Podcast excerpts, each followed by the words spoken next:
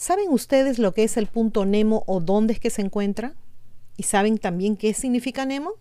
Déjenme adelantarles que es el punto más alejado de la Tierra, o debemos decir del mar. En fin, no se vayan, se lo vamos a contar.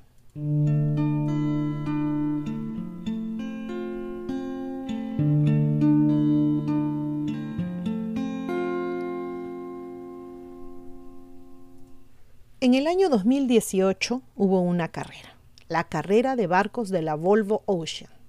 En la etapa 7 esos barcos pasaron por un punto icónico, el punto Nemo, el lugar más solitario del mundo.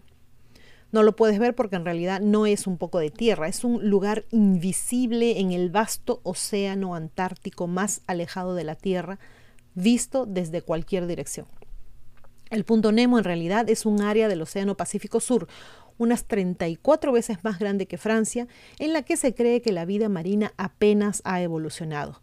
Su lejanía y las débiles corrientes oceánicas significan que no hay suficientes nutrientes en el agua para peces más grandes y desarrollados, ni para que la vida silvestre pueda sobrevivir. Está bastante lejos de cualquier otro lugar. Miren, son 2.688 kilómetros de distancia en todas direcciones. Para ser precisos, la isla Dusi en las islas Pitcairn al norte, el islote de Motunui en la isla de Pascua al noroeste y la isla Naer en la Antártida al sur.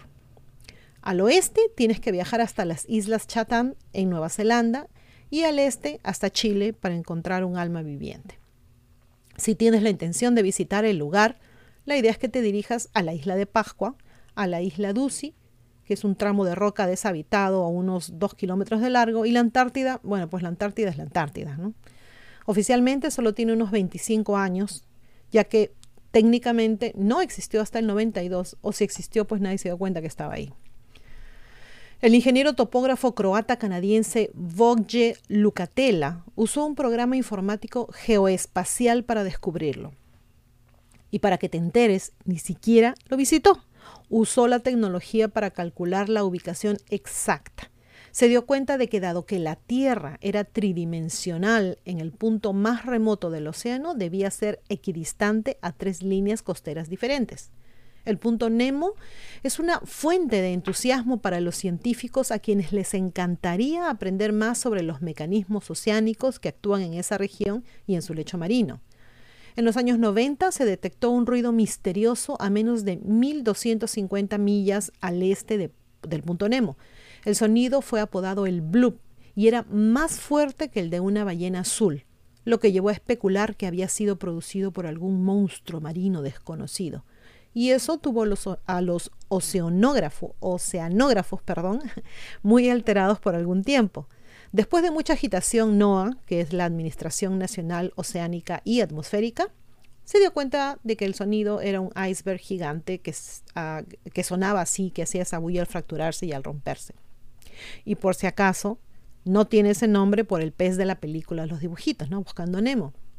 Realmente es un tributo al capitán Nemo de 20.000 leguas de viaje submarino en, a la historia muy conocida de Julio Verne, a quien se le describe como un ser antisocial y que evita la compañía de otras personas y vaga por los océanos en su submarino, el Nautilus.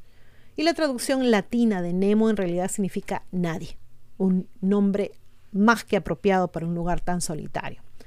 También hay que mencionar que el autor estadounidense de ciencia ficción H.P. Lovecraft eligió un sitio en el Pacífico Sur cerca del polo oceánico de inaccesibilidad para la ciudad aislada ficticia de Riley, o Lie, creo que se pronuncia, donde estaba encarcelada la entidad cósmica malévola Chulu.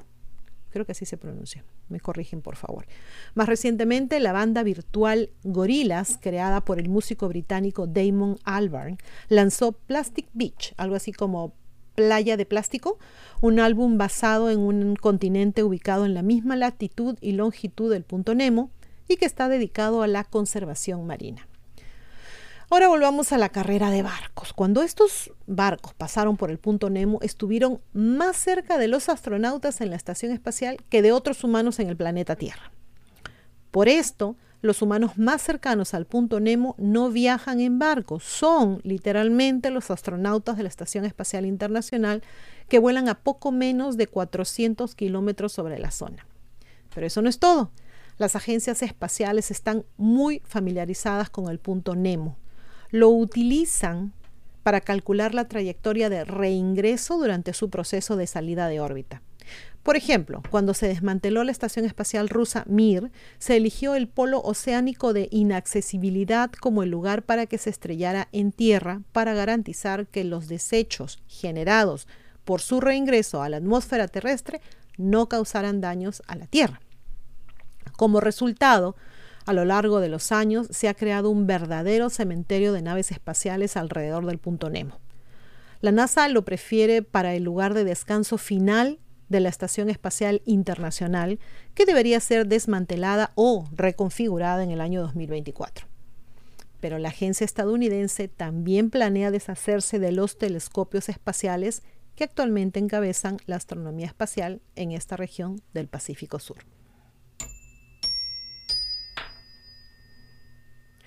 Bueno, les podría dar la latitud y la longitud de donde queda el punto Nemo, pero la verdad no creo que, sirva, que les sirva de mucho, que no sirva en general de mucho. Obviamente sería súper interesante poder visitar el lugar, más que nada por lo alejado ¿no? que se encuentra, pero no sé si valga la pena visitarlo. O sea, ¿qué vamos a encontrar? Basura espacial, chatarra espacial. A lo mejor nos ocultan algo más. ¿Ustedes creen? No creo. El gobierno jamás nos esconde nada, ¿verdad? Bueno, en fin, siempre es interesante saber de los lugares que alberga esta hermosa tierra. Entonces chicos, espero que les haya servido este video. Se cuidan mucho, se portan bien y como siempre a pensar bonito. Gracias. Chau.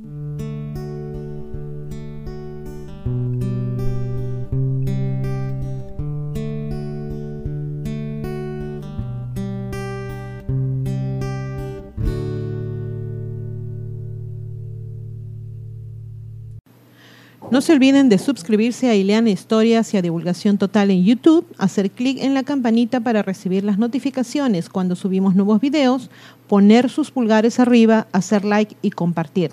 Sigan a ambos canales en los podcasts. También tenemos divulgaciontotal.com donde pueden visitarnos y suscribirse con su correo electrónico. Y seguimos en todas las redes sociales, Facebook, Twitter, Parler, Telegram, Twitch. Aceptamos sus colaboraciones en PayPal y tenemos también merchandising en Teespring. A pensar bonito.